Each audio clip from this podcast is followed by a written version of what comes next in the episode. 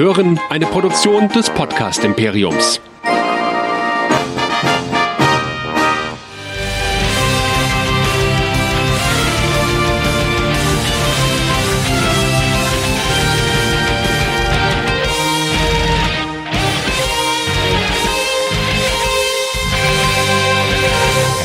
Willkommen zu einer Sonderausgabe von Track Nerds, dem Star Trek Podcast hier bei nerdizismus.de.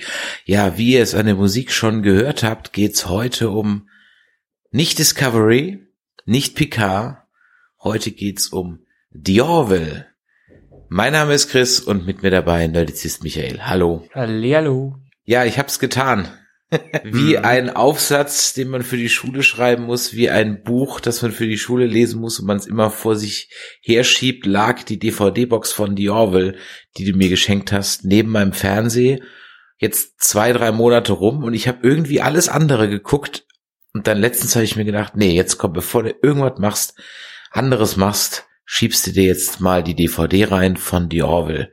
Und heute wollen wir mal über die erste Staffel von The Orville sprechen weil auf vielfachen mhm. Wunsch werden wir das jetzt heute mal tun, weil ich glaube, die Leute wollen einfach wissen, was wir dazu zu sagen haben. Ich meine, ich hatte es mir schon sehr lange, ich hatte es mir schon sehr, sehr lange vorgenommen, da überhaupt eine Folge drüber zu machen. Eig eigentlich mal mit dem Sven, den ich am Anfang der Staffel, der ersten Staffel mal angeschrieben habe, dem Sven Fessing. Ähm, aber irgendwie ist daraus nichts geworden. Und mittlerweile ist der ja genauso wie Star Trek Discovery schon zwei Jahre alt, diese Serie. Ja, ich habe die erste Staffel jetzt wirklich durchgebinged. Für mich ist es also ganz frisch. Ich bin jetzt gerade in der Pro7 Mediathek dabei, die zweite Staffel jetzt aufzuholen.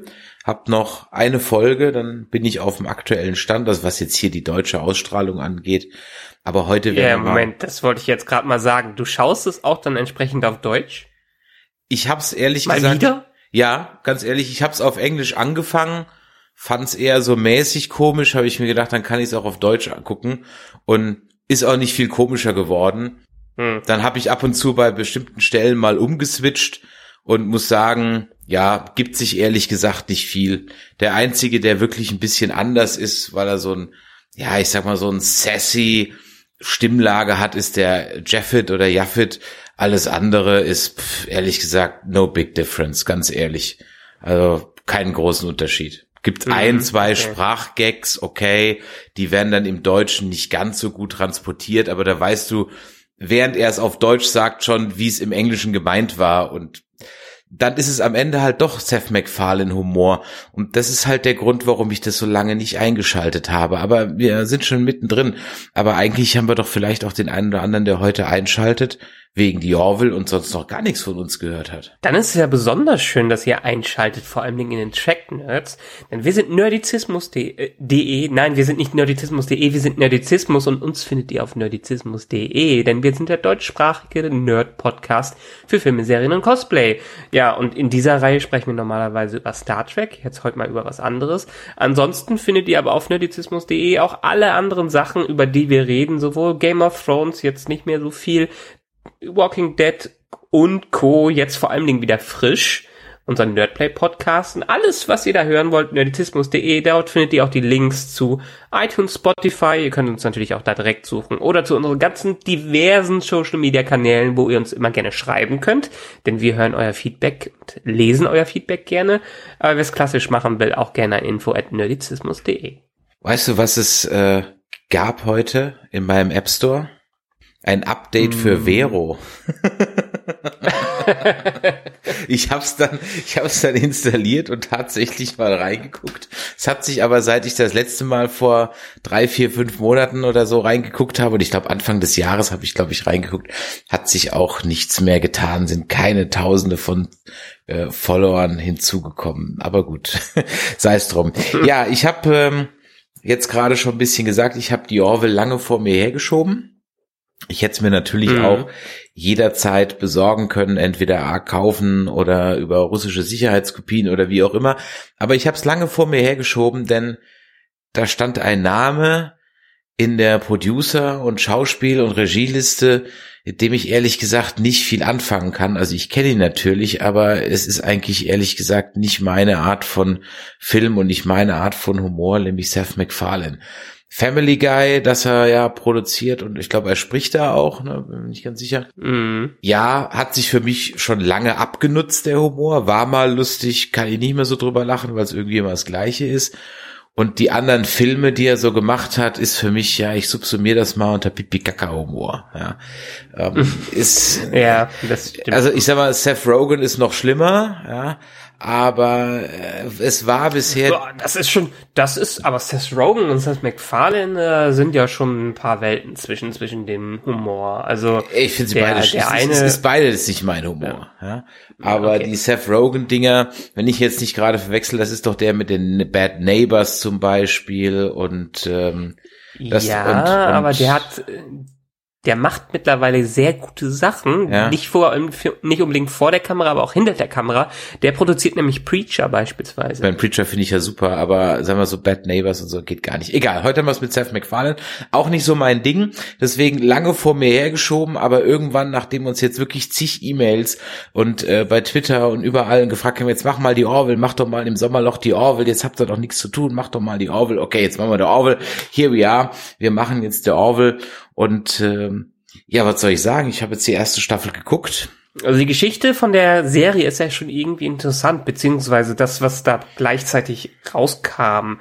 Es ist so ein bisschen, es hat sich so ein bisschen angefühlt wie damals, als hier äh, ähm, Bugs Life und Ants rauskam oder Armageddon und äh, Deep Impact. So irgendwie, es kam eine neue Star Trek Serie und dann kommt plötzlich diese Serie raus, die von, von normalen Dingen, die Seth MacFarlane gemacht hat, so doch schon abgewichen ist in der Art und Weise, wie sich's halt dann am Ende entwickelt hat. Also er hat das Skript für diese Serie ursprünglich nämlich nicht auf irgendeinen Auftrag gemacht. Also es war im Prinzip wirklich seine Initiative, dass er diese Serie machen wollte. Und er hat einfach ein Skript, ein Spec, sogenanntes Spec-Skript dafür eingereicht und hat dann mal versucht, ob das was werden kann. Passend zu dem Erfolg, was damals hier, äh, damals war so Guardians of the Galaxy und Deadpool gerade die großen Sachen. Und da dachte er, ja, passt schon ganz gut. Und für ihn, jedenfalls sagt, äh, sagen das ein paar Interviews, ist das so Orwell inspiriert durch Twilight Zone und Star Trek. Und das merkt man dieser Serie auch stark an. Also im Gegensatz zu äh, den sonstigen Serien, so Family Guy und Co., äh, hat es ja schon einen teilweise schon ernsten Einschlag, was interessant ist. Ich meine, er hat sich mit Sci-Fi schon beschäftigt, schon in anderen Dingen, dadurch, dass Family Guy so viele Specials bekommen hat, die auch auf, ich glaube, ich weiß nicht, ob es ein Star Trek Special gab, auf Star Wars Specials von Family Guy. Also man merkt schon, dass da eine Passion von ihm dahinter ist. Und das merkt man auch dieser ganzen Serie an. Und dementsprechend, ähm, ja, gleichzeitig mit Discovery rausgekommen und so ein bisschen auf den Zug darauf äh, aufgesprungen.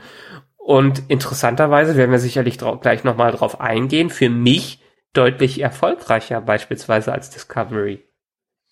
Ja, ich weiß nicht, ob es erfolgreicher ist. Das ist ja schwierig bei einem A rein Streaming-Ding, einer Streaming-Serie versus einer klassischen TV-Serie. Ja, Nee, also aus meiner, ich meine jetzt nicht erfolgreicher mit dem, äh, die Zuschauer, die dazu gesehen haben, weil da war, glaube ich, The Orville längst nicht so erfolgreich wie Discovery. Ich meine, Discovery werden irgendwelche Zahlen rausgehauen und Netflix und äh, CBS sagen, das ist unglaublich erfolgreich und Orville musste, glaube ich, so ein bisschen darum kämpfen, dass sie eine nächste Staffel bekommen haben, weil das äh, eher unter ferner Liefen hing. Ich meine jetzt nur vom Konzept her, von dem, was die Serie sich vorgenommen hat, ist sie meiner Meinung nach durchaus einiges erfolgreicher als Star Trek Discovery. Ja, und wenn man sich bei Rotten Tomato den Score anguckt, dann hat man es auch schwarz auf weiß. Ja, es sind ganz interessante Rotten Tomatoes Scores, die wir hier haben. Also wenn man die Staffel 1 mal miteinander vergleicht. Star Trek Discovery ist bei Rotten Tomatoes von den Kritikern her gar nicht mehr so schlecht abgeschnitten. Da hat es ein Certified Fresh, 82 Prozent, hat das von den Kritikern und 52 Prozent aber im Audience Score, also deutlich weniger. Dahingegen The Orville Season 1 hat bei den Kritikern nicht so gut abgeschnitten. 31 Prozent ist wirklich nicht so toll. Aber im Audience Score unglaubliche 94 Prozent. Es wundert mich nicht. Ja, ich habe ich hab eine kleine Theorie dazu, warum das also so ist. Also jetzt der Critic Score. Denn Star Trek Discovery, da kriegst du ja als Kritiker, wenn du bei so einer Zeitschrift bist oder so, kriegst du vier, fünf Folgen zu sehen und dann schreibst du deine Kritik. Wenn überhaupt, eher nur zwei mm. oder drei. Kennen wir ja selber. Mm. Kriegen wir ja auch ab und zu. Und natürlich packst du dann deine tollen Episoden nach vorne. Und ich sag mal, Star Trek Discovery hat ja auch gut angefangen, mal so grundsätzlich. Ja? Als man ja. noch nicht wusste, wo es hinging, sah das toll aus. Da kriegt das einen hohen Critic Store. Und mm. die Orville, da könnte ich mir vorstellen, dass es vielen Kritikern so gegangen ist wie mir am Anfang. Nämlich ich brauchte drei, vier Folgen, um mich von diesem, das ist jetzt ein Fanfilm mit Budget, Gedanken frei zu machen. Mm. Ja. Und wenn du nur diese drei, vier Folgen hast als Kritiker und den Rest nicht kennst, dann glaube ich, macht es diesen Klick nicht. Das ist ein Fanfilm mit viel Budget.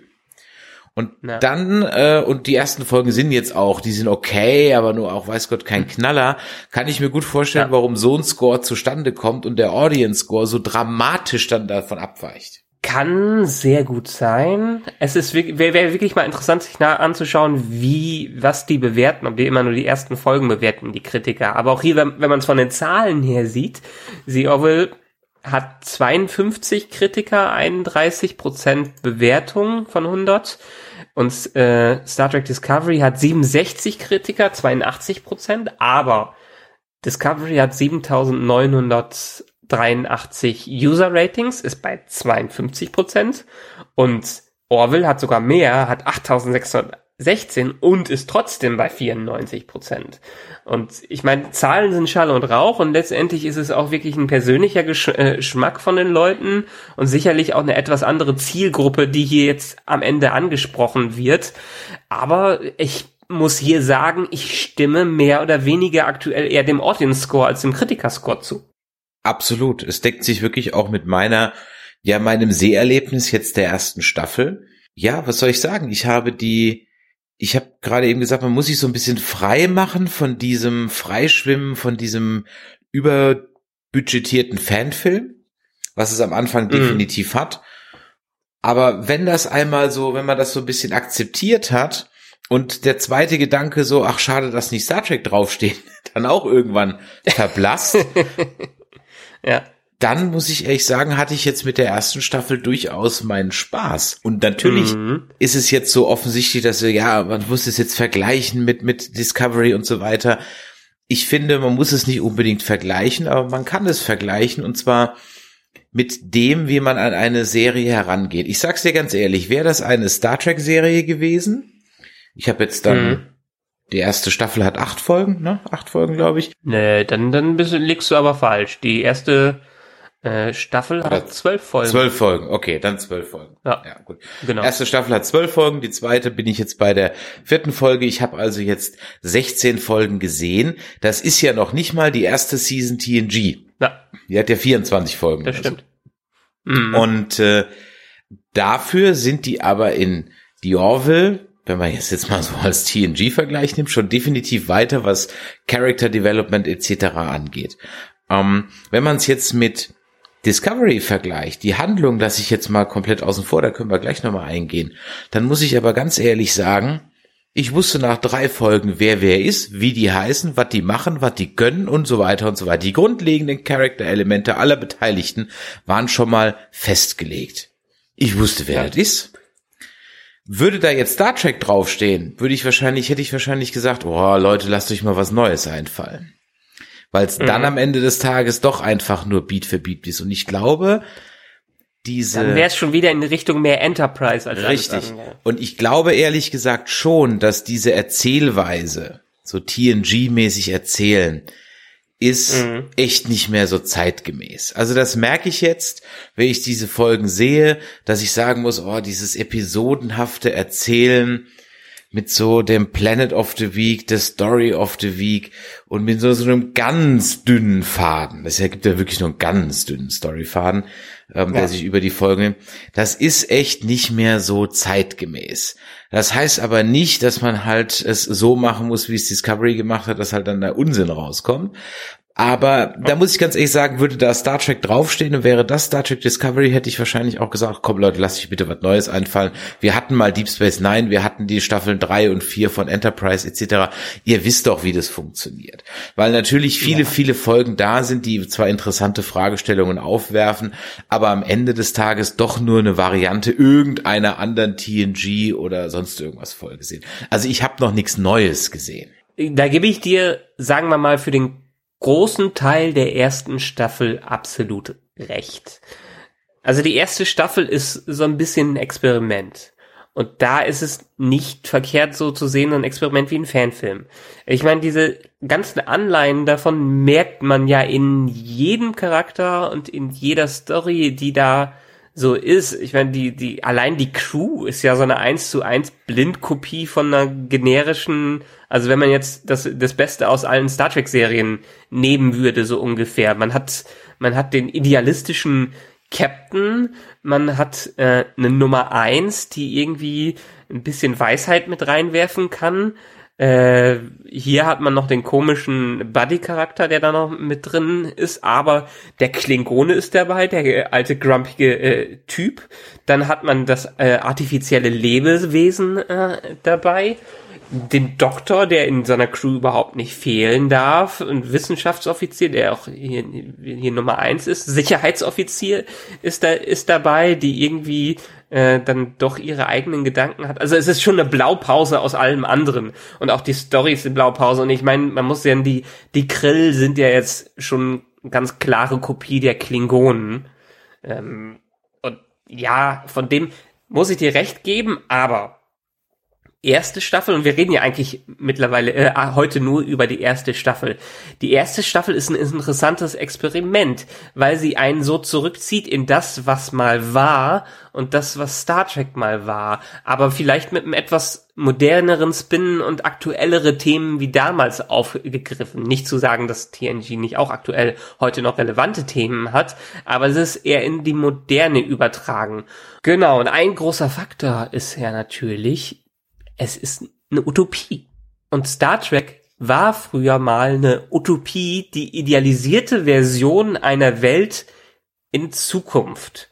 Und etwas positiv, eine positive Grundstimmung äh, zu haben, die erforscht, erforscht wird. Das Beste in den Menschen, das Beste in den Lebewesen zu sehen, die diese Welt bevölkern und ein positives Zusammenleben zu haben, etwas erforschen, etwas in, wie gesagt, positiv, eine positive Grundstimmung zu wählen. Und ich muss es immer wieder vergleichen mit Discovery, weil es einfach in dieselbe Richtung schlägt, dass man hier versucht, eine Welt aufzubauen und Discovery versucht, eine Welt aufzubauen. Und Discovery ist eigentlich Star Trek und Star Trek ist eine ideale Sicht auf die Zukunft, auch aus dem Basiskonzept, was es früher mal war. Das ist Discovery ganz klar nicht. In allen Fasern, die es hat, ist Discovery irgendwie äh, deprimierend und alle versuchen nur aus ihrer äh, aus ihrer Depri-Phase herauszukommen und irgendwie klappt das nicht und sie reiten sich immer noch tiefer herein, auch wenn es am Ende ein Happy End gibt. Und hier ist es so, wie in, in, in, in The Orville Gibt es diese Grundstimmung? Gibt es das, was TNG früher mal ausgemacht hat und Star Trek mal ausgemacht hat? Man spürt die Leidenschaft von den Leuten, die dahinter ist und man spürt einfach diese Sichtweise auf die Welt, die dahinter ist. Auf jeden Fall. Also es fängt ja schon beim Licht an. Ich sehe mal wieder was. ja. Ich sehe mal wieder was. Ganz, ich meine, das Set haut mich nicht um, sag ich dir ganz ehrlich. Mhm. Das Brückendesign, und auch diese Gamer Chairs als Stühle in dem Shuttle und und und und die die die Kantine und so weiter, das haut mich alles nicht um und die Quartiere sehen wirklich ja. eins zu eins aus wie von von TNG und so weiter mit diesen völlig uninspirierten Weltraumbildern ohne Rahmen, die so an der Wand hängen. Das ist so unglaublich. Ja, vom Design ja. merkt man her, das ja. sind nicht unbedingt Sci-Fi erfahrene Leute, die dahinter sitzen. Auch die Tricks der ersten Staffel sind teilweise extrem cheesy, also vor allem die Shuttleflüge, die Shuttleflüge sind echt, puh, teilweise Asylum-Niveau und auch das Raumschiff-Design finde ich eher, ja, macht mich kein einziges Schiff irgendwie an, ja. Uniform, all das passt für mich irgendwie halt in einen großen Fanfilm rein. Aber, Ja. aber, aber, aber, das ist ein großer und auch die Musik. Darum geht's ja auch nicht. Genau, darum geht's, also beziehungsweise all das tritt in den Hintergrund, weil mir diese Charakter einfach gefallen. Ja, das sind ein bisschen Abziehbilder einer typischen TNG-Crew. Ja, das stimmt. Aber die funktionieren wenigstens so, wie sie als eine Brückencrew funktionieren sollen. Und es zeigt mir einfach wieder, dass so eine Raumschiffserie um den Captain rum funktionieren muss und nicht um irgendein Crewmitglied, das dann de facto Captain-Aufgaben übernimmt, weil es ja im Mittelpunkt stehen muss. Es funktioniert Mhm. irgendwie so rum, dass der Captain auch noch seine Probleme hat und das für viele Dinge für mich noch nicht so funktionieren. So der Humor ist ah, sehr aufgesetzt und teilweise immer so Story Gag, Story Gag, Story Gag und auch teilweise an völlig unpassenden Stellen kommt plötzlich dieser Glory Hole Gag oder fällt ein abgetrenntes Bein von der Decke und so. Ähm, ja, okay, aber ähm, es gibt durchaus Momente, wo ich echt gelacht habe, ja, wo es wirklich lustig war und es ist natürlich auch was, was ich erwarte. Ganz schlimm war halt, als Discovery versucht hat, lustig zu werden. Mhm. Das war halt ganz, ganz schlimm. Ich habe letztens auf Twitter ein Meme gepostet. Ähm, es gibt ein Meme hier von Tilly, That's the Power of Marv, ja. People, ja. The Power of Mhm. Marv People. Und du siehst so diesen Stamets, wie er sie so anguckt in dieser Giftdauerschleife. Und je länger ich da drauf starte, umso mehr weh tat das. Ja. Da habe ich mich wieder an diesen, an diesen Satz erinnert, der mir beim ersten Gucken schon so vorkam, wo ich mir dachte so, ja, das wäre so, wenn der Klassendepp einen Witz reißt und es total lustig findet, den rausbrüllt und keiner lacht. Ja? Ja. So ist so dieser Spruch, ja, das the Power of Marv, so der Streber der Klasse lässt so einen Spruch raus und irgendwie so, hä, mal, bist du für einer. Und natürlich gab es auch jetzt bei der Orville Gags, die nicht funktioniert haben, aber ich habe es gerade eingangs schon gesagt, ich weiß, wie die heißen. Der eine heißt Lamar und der andere heißt äh, Scheiße.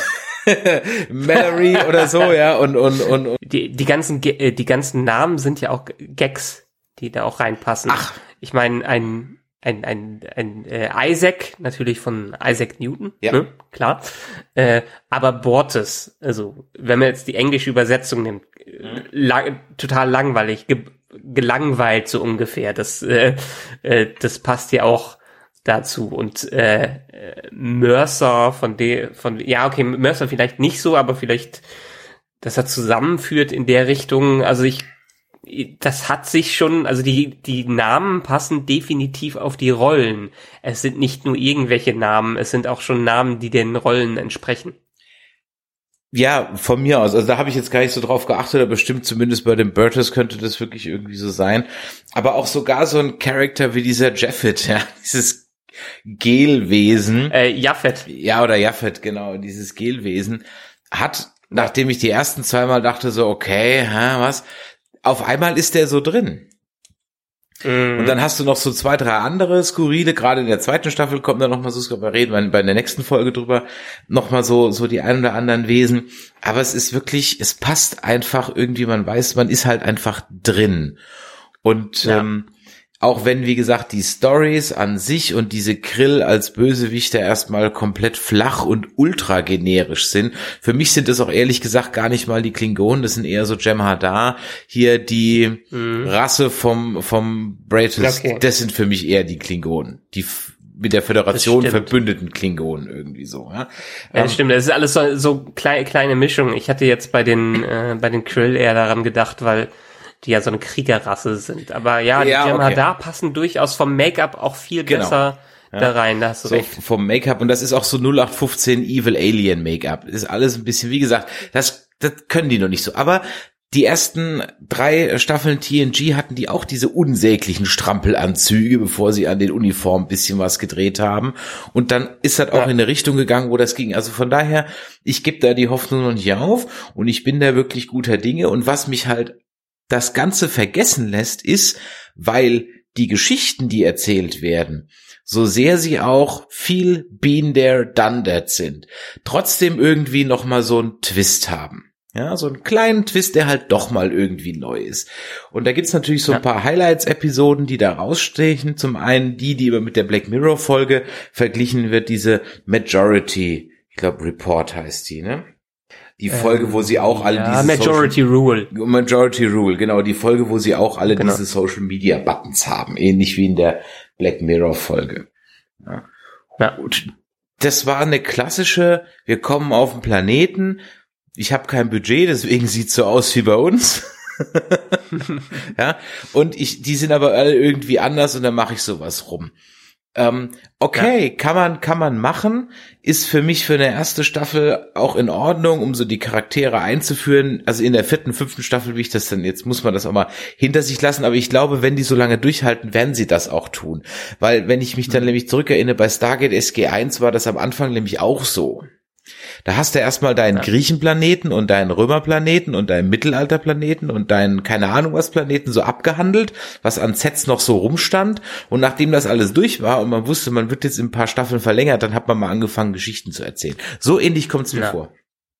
Genau. Und ich, ja, du hast vollkommen recht. Es gibt ein paar Highlights in dieser Staffel. Vor allen Dingen auch das Finale, wo die auf dieser Erde landen oder auf diesem Planeten landen, landen der jede elf Tage äh, 700 Jahre weiterspringt. Das fand ich eine ziemlich coole Idee. Irgendwie kam mir die bekannt vor. Ich Die gibt's nicht, bei Deep Space Nine. Es gibt's bei Deep Space Nine gibt's eine Folge. Ich hab, die ist so ähnlich. Da Mhm. kommt die DS9 Crew irgendwie auf einen Plan. Ich krieg's nur noch so ungefähr zusammen. Die kommen auf irgendeinen Planeten und ich glaube, Jadzia verliebt sich da in einen. Ja. Und der ja, Planet stimmt. ist aber auch nur jetzt gerade da und verschwindet dann irgendwann wieder und dann muss sie sich entscheiden, ob sie Genau. da bleibt, weil er kann irgendwie nicht mit oder sowas und dann der Planet kommt dann auch erst wieder in 300 Jahren in äh, sowas ähnlich. Ich sag ja, auch diese diese eine Folge genau, auch diese eine Folge mit diesem mit diesem Generationenschiff, da dachte ich sofort, ach, guck mal eine Dyson Sphäre, ja? Ähm, Ja. aber auch dann die Dyson-Sphäre, wo ja viele TNG-Fans traurig sind, dass die nie wieder vorkam, dass die nie wieder irgendwie ähm, weiter Ja. verfolgt wurde, haben sie es hier mal ein bisschen gemacht und dann war der Twist am Ende halt doch anders, dass halt eben dann der der der Himmel dann da aufgeht und so weiter. Also von daher Ja. ja, Und das Wichtige hier ist ja, also letztendlich, es gibt ein paar nette Konzepte da und gerade in der ersten Staffel fühlen die sich noch sehr generisch an. Aber die, das Wichtige sind ja auch hier wieder die Charaktere. Und das ist so schön an der Serie, dass die sich Zeit für die Charaktere nimmt und in jeder Folge so klassisch, klassisch TNG-mäßig sich auf ein, zwei Hauptcharaktere konzentriert, die dann ausgearbeitet äh, werden also es gibt keinen generischeren Plot als äh, den, wo die äh, mit Isaac auf dem Planeten stranden und dann erstmal wieder ru- da runterkommen äh, müssen und dann die, dass die, äh, dass der die Doktor gefangen genommen wird und so. Das ist halt immer alles schon tausendmal in irgendeiner Form gesehen, aber trotzdem die Verbindung, die äh, von Isaac zwischen den Kindern da hergestellt äh, wird in dieser Folge, das bringt Charakterentwicklungen, die andere Serien, wo die mittlerweile irgendwie sich ganz viele Story-Arcs und mindestens zehn Folgen für nehmen. Und hier wird ein direkten Bund geformt, der auch noch mal später wieder wichtig wird und aufgenommen wird. Ja, und das brauche ich ja auch. Ich brauche, deswegen werfe ich das dieser ersten Staffel nicht vor. Ich hätte es auch, wie gesagt, einer Star Trek-Serie vielleicht ein bisschen mehr vorgeworfen, weil ich gesagt hätte, okay, hm, Freunde, ihr könnt das, für, ihr braucht nicht so viel Worldbuilding machen, ja. Ähm, Ja. Ihr könnt eigentlich schneller andere Geschichten erzählen, aber du brauchst das einfach. Du musst doch bei einem, so eine Sci-Fi-Serie ist doch eine Ensemble-Serie. Da gibt's eine Crew und ich muss jedem mit in jedem in der Crew doch irgendwie was verbinden. Was macht der? Was kann der? Was kann er nicht? Ähm, wie ist der drauf? Ist der nett? Ist der freundlich? Ist der gelangweilt? Ich muss doch mit jedem irgendwie was verbinden. Mit wem steht er in welcher Beziehung etc. pp. Ja. So habe ich zum Beispiel die Situation, dass ich an einer Stelle, ich sage jetzt nicht wohin, das reden wir gleich, wenn die zweite Staffel dann, äh, ich die zu Ende geguckt habe, aber in der zweiten Staffel schon in der dritten, vierten Folge eine Situation kam, wo es ein Charakter eine, ja, ich sag mal, eine Wendung nimmt, die ich wirklich mitfühlen konnte, weil mir dieser Charakter nach zwölf Folgen schon ans Herz gewachsen ist. Bei Discovery muss ich mit Arya mitfühlen, ein Charakter, der durchaus interessant ist, den ich aber gerade mal eine halbe Stunde vorher länger als fünf Sekunden im Bild gesehen habe. Ja? Ja. Und das funktioniert halt nicht. Und das ist eigentlich der große Kritikpunkt, den ich Discovery äh, mache, ist, dass es doch eigentlich so die Grundregeln eines Storytellings halt einfach nicht beherrscht, nicht kann und man glaubt, indem man schwergewichtige Worte und bei, bei Picard geht's gerade schon wieder so weiter, Faith, you lost your faith. Mm. Ja, man haut so Worte raus und dann glauben 90 Prozent der Leute da draußen, oh, das ist jetzt bedeutungsschwanger, weil der hat jetzt Fate und Faith gesagt und Destiny und so. Ja, das sind, muss man drauf achten, auch bei Star Wars. Bei Star Wars genau der gleiche Scheiß. Destiny, naja. Fate. Und dann werden dann solche bedeutungsschwangeren Worte reingeworfen, ohne dass da irgendetwas dahinter ist. Und deswegen muss ich, äh, das ist das, was ich glaube ich vermisse. Und ich habe mir halt mehr als einmal ertappt, als ich das geguckt habe, mir gedacht habe, Lass doch mal den McFarlane an Star Trek und Star Wars ran. Schlimmer kann's ja auch nicht mehr werden. Soll er doch mal. Wenn das sein Bewerbungsvideo ja. ist, dann hat er den Job, wenn es nach mir ginge. Und äh, ich meine, das Interessante hier ist ja auch noch wieder, dass die Leute, die hinter The Orville stehen, teilweise auch gestandene Star Trek-Veteranen sind. Schön, dass du es erwähnst. Also, ja. Ja, also letztendlich äh, äh müß, müß, schau mal nicht an, einer der vielen äh, Regisseure, die da waren, ist Brennan Braga. Ja, da habe ich auch mehr als, ich wusste das gar nicht, es war mir überhaupt nicht bewusst, plötzlich sehe ich den äh, als Regisseur und ich glaube Executive Producer ist er auch oder sowas oder oder ein Producer. Genau, Ultra Trek waren vor, vor allen Dingen in der in der zweiten Staffel kommt auch noch John, Jonathan Frakes dazu, der auch äh, ein paar Folgen, mindestens zwei Folgen, glaube ich, ein oder zwei Folgen Regie führt. Wir haben alte Star Trek-Veteranen sogar im Cast drin. Ähm, da ist mir jetzt in der ersten Staffel noch keiner aufgefallen, in der zweiten ja, aber reden wir in der neuen, in der anderen Folge drüber. Aber wir haben auch schöne Gaststars in der ersten Staffel, nämlich Charlize Theron. Ja. Rob Lowe, das fand ich, fand ich sehr lustig, ja, der dann auch noch so den, den Loverboy spielt, ja. Dir, dir ist in der ersten Staffel keiner ausge, aufgefallen von den Star Trek Veteranen? Also doch, doch, aber den Namen weiß ich nicht. Einer von den Wissenschaftlern in der ersten, zweiten Folge war auf jeden Fall in der Star Trek Folge drin, aber da weiß ich nicht, wie der heißt, auch nicht welche Folge der war, aber das Gesicht kannte ich, ähm, Ansonsten okay. habe ich es jetzt gerade vergessen Gessen, hilf mir auf die Sprünge. Wer war denn da noch drin? Also in der zweiten Staffel Cassidy Yates? Ach so, ja gut, Cassidy okay, ja, ja gut, okay, Dr. Cassidy. Claire Finn. Ja, ja, okay, Cassidy ja. Yates, die ist gehört für mich zu. Ich rede jetzt von den Gaststars. Wir haben eine, wir haben eine alte Star Trek Darstellerin mit dabei, die jetzt in der Serie integriert wurde. Und das ist ja allein schon fantastisch, dass die diesen Kuh gelandet haben. Äh, Star Trek Darsteller in The Orville als Stamm äh, als Stammschauspieler mit reinzubringen. Ja, Penny, hau mich tot, Cassidy Yates aus Deep Space Nine, Cassidy geht immer. Und ich habe mir genau, so gedacht, Penny so, Johnson Gerald. Penny Johnson Gerald, genau. Und ich habe mir gedacht, so, die ist gar nicht älter geworden ja, die hat sich gut gehalten, ja. ja. not bad, ja. Ja, das stimmt. Gerade jetzt das im stimmt. Vergleich zu, als wir noch What We Left Behind jetzt geguckt haben, ne, wo man die, die alle so mhm. wieder sieht, die hat sich gut gehalten, ja. Und ähm, äh, wo wir dann von ihren Kindern reden, bisher, toi toi toi, keep fingers crossed, sind die Kinder A nur marginal und B nicht nervig. Ja. Ich, ich kann nicht spoilern für die zweite Staffel. Die zweite Staffel besprechen wir äh, in der nächsten Folge. Von daher, die werden nochmal wichtig. Das Ganze, und das Schöne ist, also ohne, die erste Staffel baut die Basis auf. Wir haben die Einführung von Charakteren, wir haben einzelne Folgen für die Charaktere, wir wissen jetzt, was in der Welt äh, abgeht, wir wissen jetzt, wie die Welt aufgebaut ist, wir wissen, welche ungefähr die Bösewichte sind und die machen genau das, was eine Serie machen sollte. Die spielen genau mit diesen Elementen in der zweiten Staffel rum und brechen ihre ganzen Regeln und dadurch wird sie Orwell dann später richtig gut. Weil was hat denn damals äh, Star Trek zum Beispiel DS9 so gut gemacht? Die haben über zwei, drei Staffeln etabliert, was da abgeht und was, äh, wer da los ist und dann kommt der Dominienkrieg und hilft, wirft alles über den Haufen. Auch bei anderen, anderen Serien, ich, ich meine, äh, Star, allein Stargate kann ich jetzt als großer Stargate-Fan damit reinbringen, haben wir auch etabliert. Und dann kommt plötzlich äh, die sowas wie die Tok'ra dazu. Und äh, irgendwann sind die Gua'uld komplett äh, weg. Und das macht diese Serie jetzt schon in der zweiten Staffel, was was super ist, was mir richtig gut gefällt. Was mir auch noch aufgefallen ist, ich glaube, diese Serie wird nicht gut altern weil mm. viele der Gags einfach Zeitgeist-Gags sind, die jetzt funktionieren.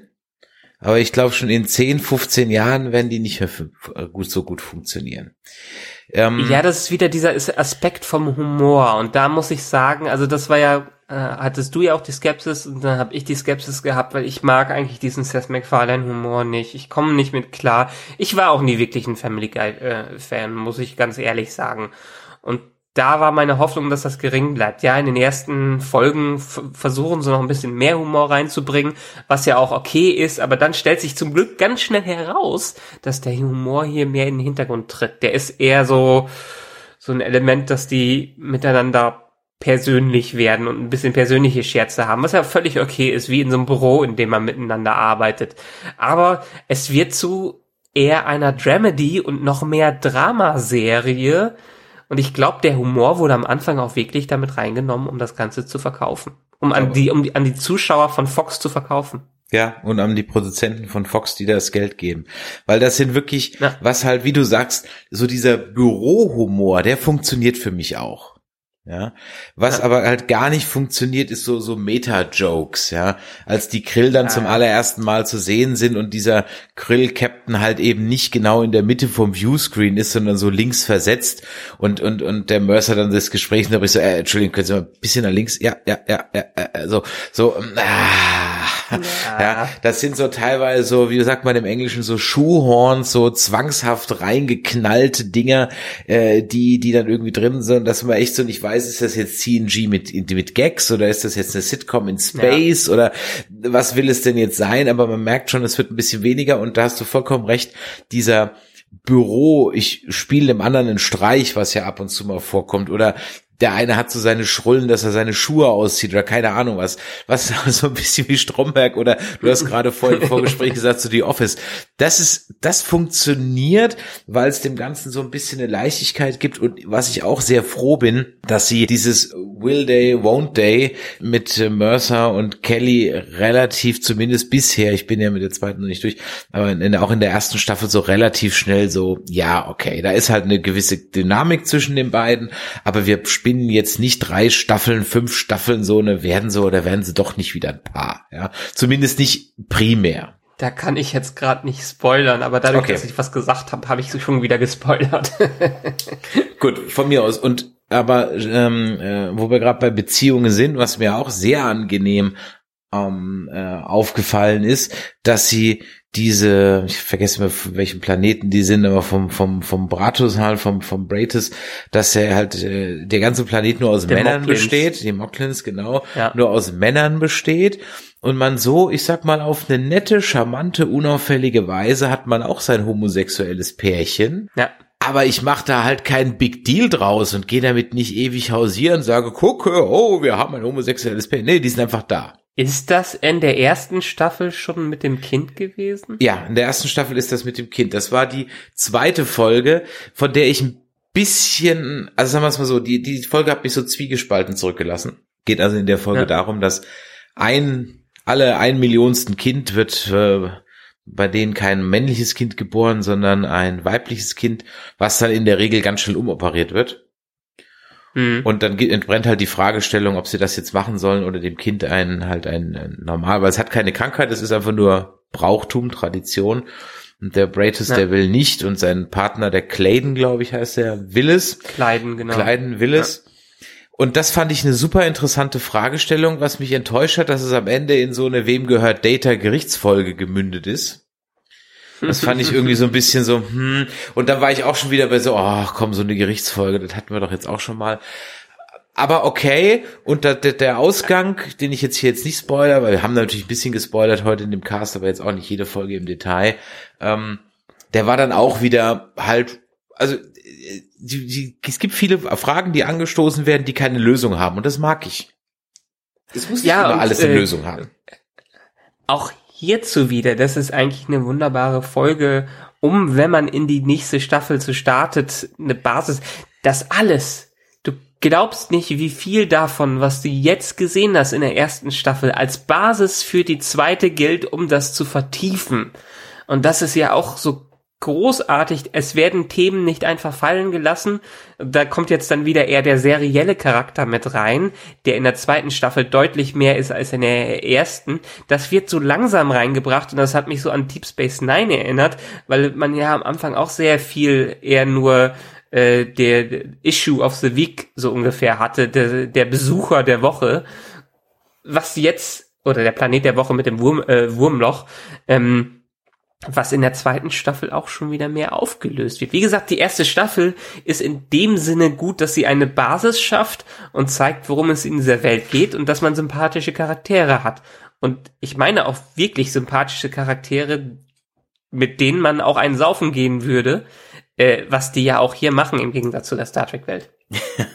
ja, es menschelt definitiv mehr unter der kompletten Crew.